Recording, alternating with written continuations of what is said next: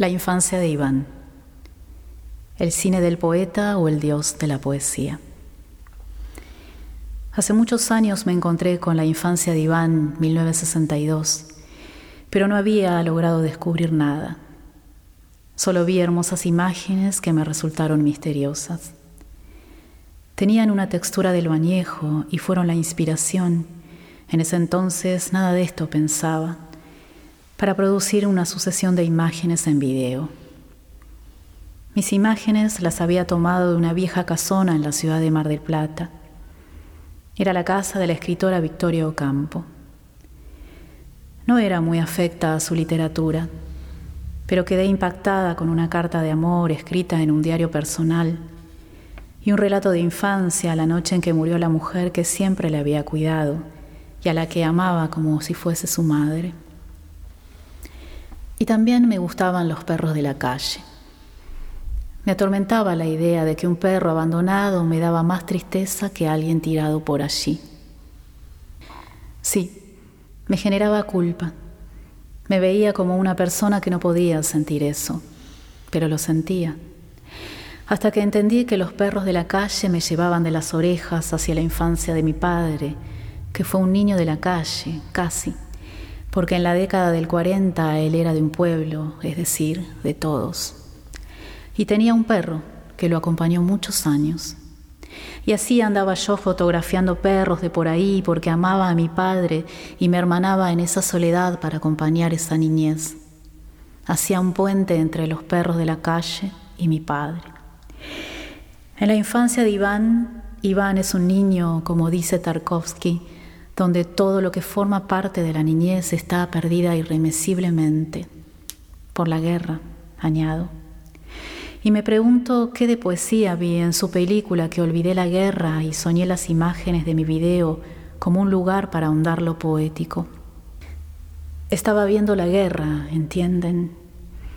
Pero la poesía sucedió de alguna extraña manera como también resulta extraño, como algo sublime y complejo a la vez, seguir a Iván en su tarea como niño de guerra que lleva y trae mensajes, un niño espía, toda su potencia de infancia al servicio de la guerra. Es que ya no tiene nada o casi, porque todavía su madre lo abraza en sueños. Aquí Tarkovsky nace como escultor de esos indescriptibles arrojos de poesía. En esos sueños cabe el mundo entero. Sigue la extrañeza. Vale pensar después de haber usado tanto la palabra extraño hacia dónde nos lleva. ¿Qué es lo extraño? Es lo extra, lo fuera de. Y sí, hay una fuera que trae lo poético, y aquí me uno a lo que él piensa de la poesía, no del género, sino de un modo de vincularse con la realidad una visión. Quizá por eso la poesía es eterna, extraña, inagotable. ¿Dónde hunde sus raíces la poesía? Imposible esta respuesta porque es extraña en su misma naturaleza.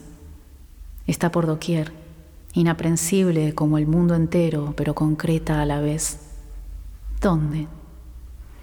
En el cine de Tarkovsky, es decir, en el mundo. Y aunque sea horroroso imaginar que Iván ha encontrado su hogar en la guerra, lo es hasta presentir que su hogar está en lo humano, en lo paterno de ese general que no le suelta la mano y que lo abraza, que lo ve. Y en ese abrazo algo del abrazo de mi abuelo vuelve en gramos, distante, en una ínfima porción del alma que intuye que alguna vez sentí algo parecido, porque de algún modo todos somos niños de guerra. Todos somos huérfanos. Llega el asombro al alma, no a la razón. Hermosa distinción que comenta cuando reflexiona sobre el conocimiento del arte y el de la ciencia. Se trata de sensaciones, dice, de una experiencia creadora, no de hechos y de mímesis. Es que no alcanza con el propio eco. Eso dice, escuchan el propio eco. Entre tanto ruido, agrego. Es que a Tarkovsky le interesan las pasiones que anidan en el alma más que las bellas imágenes, y es por esto que resultan desbordadamente bellas. No me alcanza el alma ni el ojo. ¿Quién puede recoger tanto? Se trata, como dice, de los caracteres. Eso es la poesía. Las pasiones humanas entreveradas con el mundo. El cine de Tarkovsky es inexplicable porque la poesía lo es.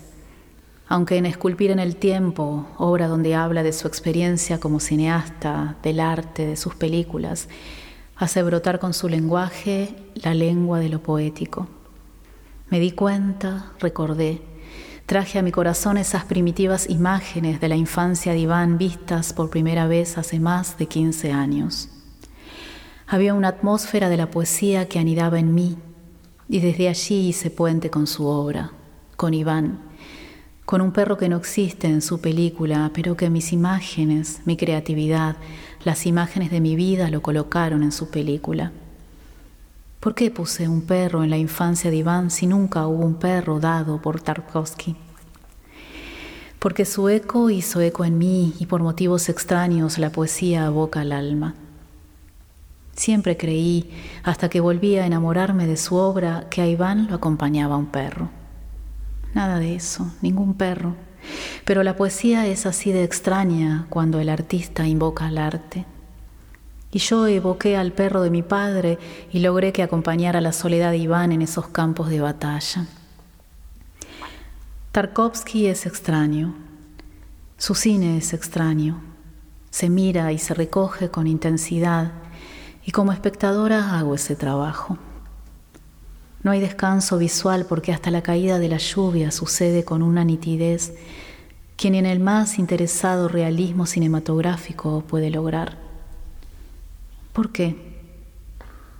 Porque la lluvia es única en él y única en mí. Vemos en su cine lo que está en nuestra alma, de lo contrario no vemos nada. Sí, no se puede andar por la vida sin el alma, hay que trabajar siempre. El espectador recuerda y en ese recuerdo se vuelve creador, pero es mucho más que un recuerdo es una memoria que está más allá del tiempo pasado. Hay un fuera de tiempo. Hay un tiempo de poesía.